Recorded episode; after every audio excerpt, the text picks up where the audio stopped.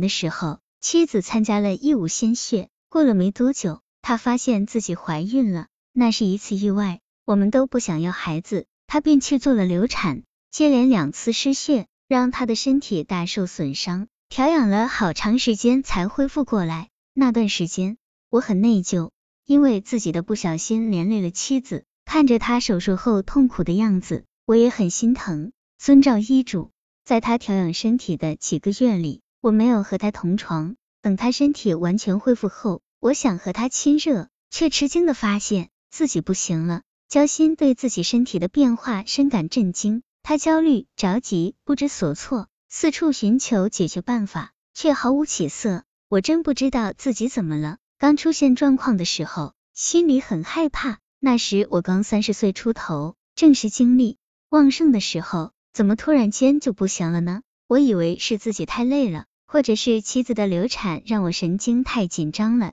悄悄安慰自己别着急，说不定过些日子就好了。过了大约半年，我们换了一所大些的房子，搬进了新家，我和妻子的心情都特别好。趁着这股喜悦劲，我搂住了妻子，想缠绵一下，可妻子却别过头去。说她不想，我好不容易调动起来的情绪一下子又没了。后来我又想过各种办法，比如在彼此生日的时候，设法营造浪漫的气氛，想尽办法铺垫，培养两人的情绪。有时明明已经铺垫成功了，我心里鼓动着欲望的风帆，可当我们相拥着躺到床上时，我却惊恐的发现自己的身体还是毫无反应。我到底是怎么了？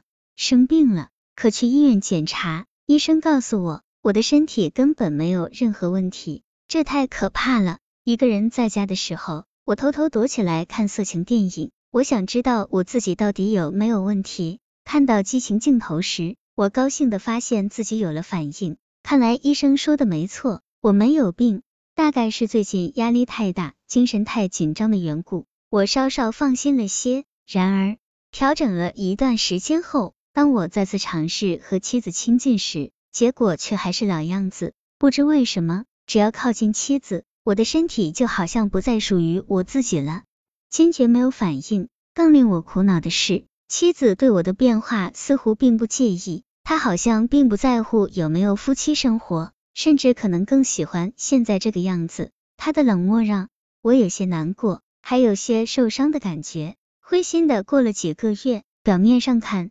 我们的日子一如既往，其实那就像一个内部生了虫子的苹果，外表看起来还那么新鲜诱人，里面却已经开始变质了。我也和妻子谈过，是不是我们之间出了问题？但他总是说是你有了问题，和我没关系。无奈之下，我只好去看心理医生。既然生理上没毛病，那一定是心理上有问题了。第一次看心理医生，我惴惴不安。一开始还能有条理的讲，后来声音就变得越来越小，直到囧的说不出话。心理医生听完了我的介绍后，对我说：“你这不是一个人的问题，而是两个人的问题，最好由你和你妻子一起来接受心理治疗，才能收到好的效果。”我一听就有些为难，该怎么对妻子说呢？晚上回到家，我故意早早关了电视，上床等着妻子。他洗漱好后也上了床，我想了想，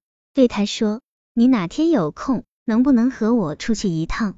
干嘛？逛街吗？不是，陪我去看心理医生。”我把自己看心理医生的事对他说了一遍，他比我预想的要平静的多，一言不发的听我说完。你说，我们之间的关系是不是该改善一下了？我问，有什么好改善的？不是挺好的吗？可我们之间确实有了问题。什么问题？不就是没有那件事吗？我不认为这有什么，值得你这么花钱耽误功夫吗？在这件事上，妻子和我始终谈不拢，他坚持认为有问题的是我而不是他，他没必要看心理医生。焦心被自己的病逼得走投无路，终于忍不住向错误的方向迈了一步。开始，他只想放纵一下自己，结果却不小心陷入了欲望的陷阱。这件事终于让我觉得痛苦了。明明自己是个正常的男人，却不能和妻子过正常的夫妻生活，而欲望又常常折磨着我，让我夜不能寐。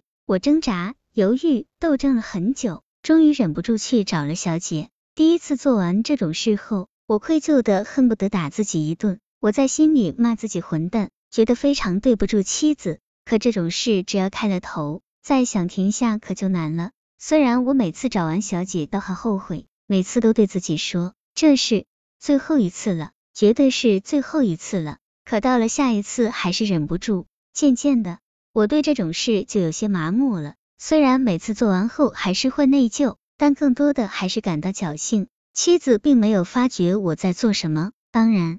也可能他知道，但他不说。不管怎样，我对自己的堕落越来越宽容，就像一个生了重病的人，起初是疼痛，疼的时间长了就会感到麻木，慢慢接受生病的事实，开始想办法止痛，不管采取什么方式，只要能止痛就行。我对止痛药上了瘾，我发现自己的心理似乎变得越来越不正常了。以前我只是偶尔出去发泄一下。大约半年才会有一次，可是后来就变成了三个月一次，两个月一次，现在几乎一个月就去两次。我很害怕，我怕我真的再也戒不掉欲望这个毒品了。我一次又一次的和自己挣扎，结果却一次又一次的失败。每向欲望屈服一次，我对自己的未来就多一分恐惧。当我在道德边缘挣扎的时候，妻子依然对我很好。在我生病的时候。为我熬药煮汤，全心全意照顾我的生活。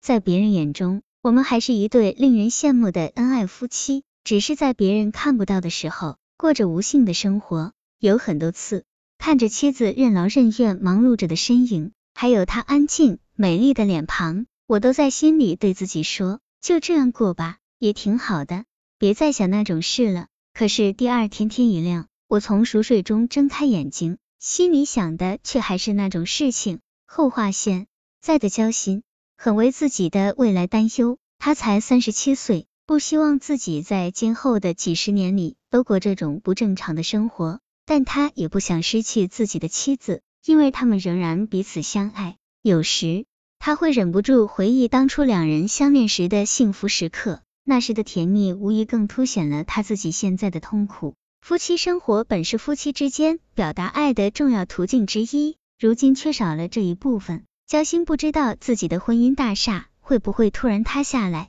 到底哪里出了问题呢？是他的错，他的错，还是两人都有责任？他真想有人能帮他找到答案，为迷途中的他指点迷津。